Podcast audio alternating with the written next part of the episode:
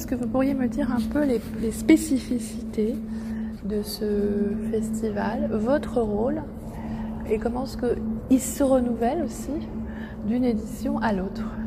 Les spécificités de ce festival. On est un festival de la jeune photographie européenne, c'est une photographie émergente en insistant sur l'idée de l'émergence, euh, pas comme composante, euh, pas comme une question d'âge, mais comme une question de pratique.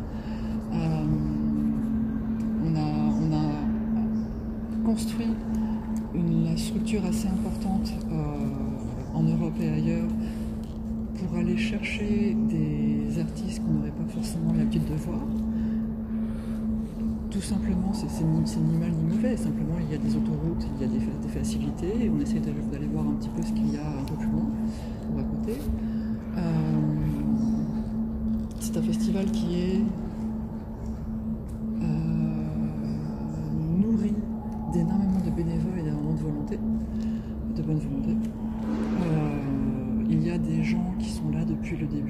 sont arrivés il y a peu de temps. Euh, nous avons un fonctionnement assez latéral, euh, ce qui est un, ce qui peut être parfois compliqué mm, pour, mm. l'organisation, mais qui mm. fait aussi le charme parce que c'est ça qui en fait un festival pluriel et c'est ça qui fait qu'on peut avoir autant de travaux différents parce que c'est la bonne vingtaine de regards euh, et la bonne vingtaine d'envies, de, de, désirs et de voix la composition du festival.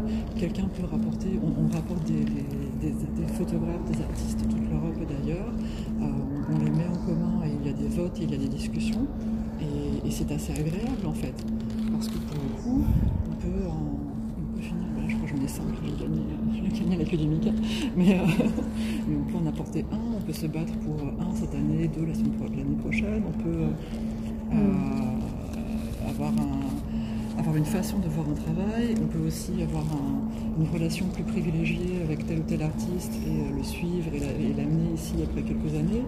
Euh, je trouve que la richesse de ce festival, c'est de ne pas être vertical, mais d'avoir un, véritable, un véritable cloud de personnalité euh, qui fait qu'on avance un petit peu de façon imprévisible et créative. Karine Dolek, euh, bonjour. Donc nous nous trouvons devant l'un des projets que vous avez soutenu pour cette édition de Circulation 2019, Dina Ogonova, qui est géorgienne.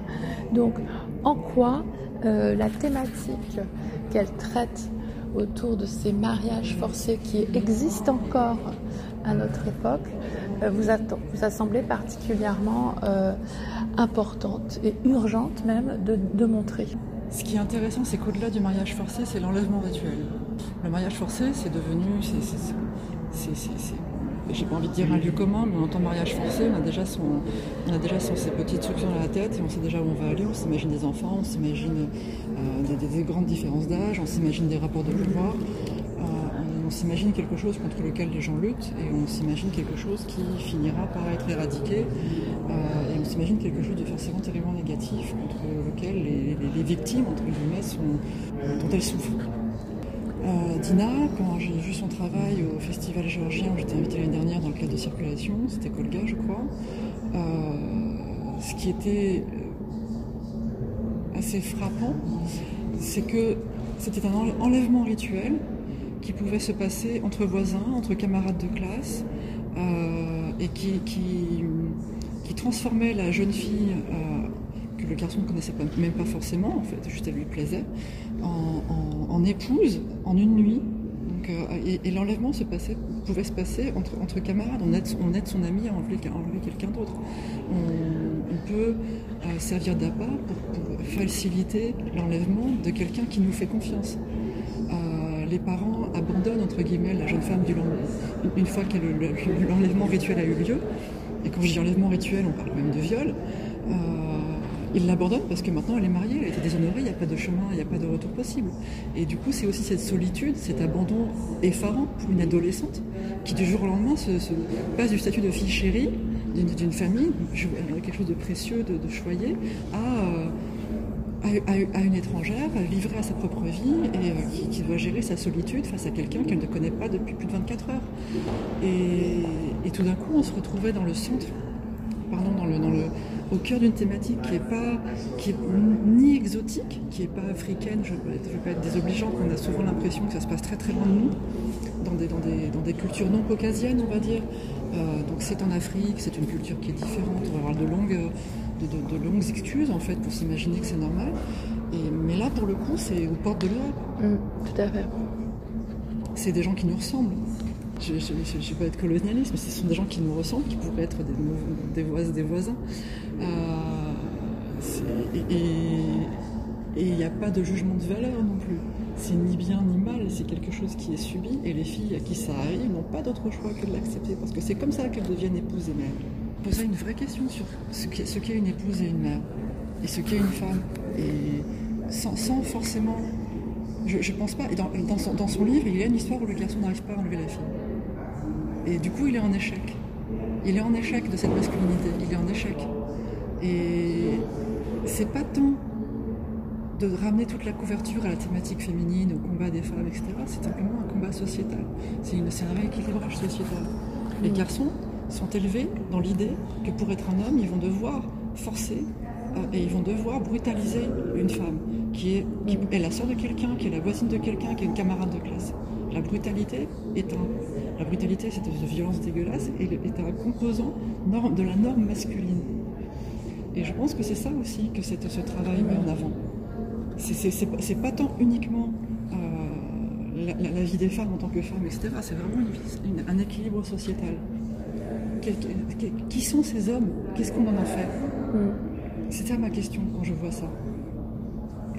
Alors maintenant euh, nous allons vers euh, Chloé, Chloé Rossi. Alors là, on est à nouveau dans la thématique euh, du corps forcé, mais là, c'est quand même sous un angle totalement différent.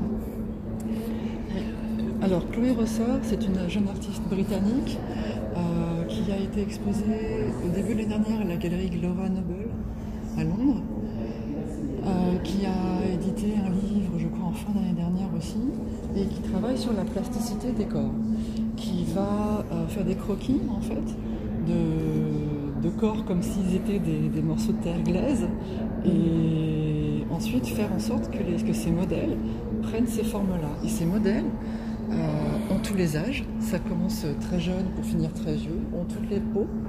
Euh, c'est caucasien, c'est asiatique, c'est plus ou moins africain, ça vient de partout. Euh, ce sont des hommes et des femmes, des hétérosexuels, des homosexuels, et tout est représenté pour que justement tout ce, qui nous soit livré, c'est de la chair, c'est de la chair matière. Et c'est très intéressant parce qu'elle m'a raconté que dans les expositions qu'il y a eu à la galerie avec des enfants, les enfants cherchent à, savoir qui est quoi. Et parfois c'est assez facile, on voit que quelqu'un peut être très très vieux, mais par contre on va s'imaginer qu'il est blanc alors qu'en fait il est métisse quelque chose. Et c'est perturbant parce que tant qu'on n'a pas le visage et qu'on n'a pas la posture, tout d'un coup on devient un amas de cellules et, une forme. Et le fait qu'on soit une forme et une matière, comme n'importe quel morceau de terre glaise, c'est à la fois très rassurant, euh, parce que ça ramène une espèce d'élémentarité euh, primitive, on va, dire agréable, qui est une espèce de mythe dont on viendrait tous de la même, de morceau de terre glace, je crois que c'est un mythe égyptien, le mythe égyptien du potier, et à la fois très effrayant parce que euh, si on perd notre âge, on perd notre peau, qui est très importante pour certains, avec identifier les gens, d'où ils viennent, suivant leur couleur, etc.